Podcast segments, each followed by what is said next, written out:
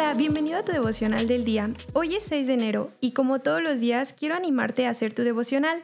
En este podcast tenemos la meta de leer toda la Biblia en un año y para poder lograrlo hay que leer unos cuantos capítulos. El día de hoy nos toca Génesis 6, Mateo 6, Esdras 6 y Hechos 6.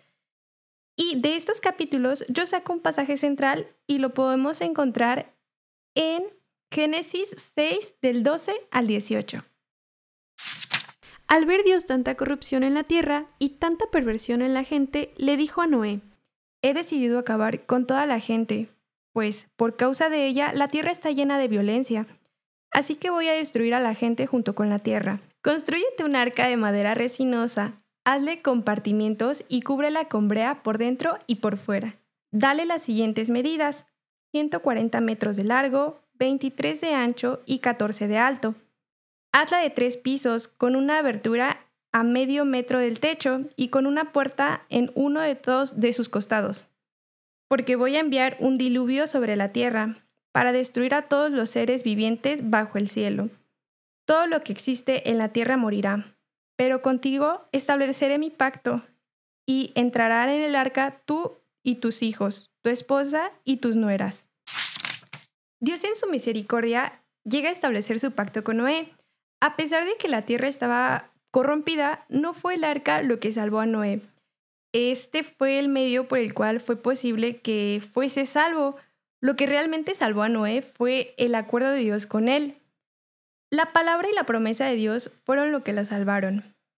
Hoy en día, tú y yo tenemos un pacto vigente con Dios a través de Cristo Jesús.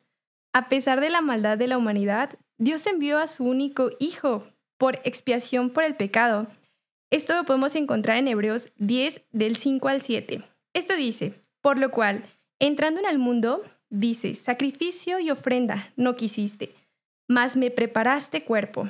Holocaustos y expiaciones por el pecado no te agradaron. Entonces dije, he aquí que vengo, oh Dios, para hacer tu voluntad, como en el rollo del libro está escrito de mí. Entonces, ¿qué podemos meditar de esto? ¿Realmente te has puesto a pensar si somos conscientes que a pesar de nuestras fallas, Dios tiene cuidado de mí, es algo que debemos de pensar día con día. Te voy a invitar a que no olvides hacer tu devocional del día.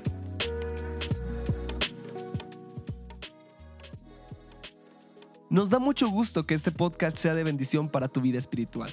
Si deseas apoyarnos, puedes hacerlo compartiendo los devocionales y suscribiéndote al plan de lectura en YouVersion. Que Dios te bendiga mucho y recuerda, estás en devocional del día.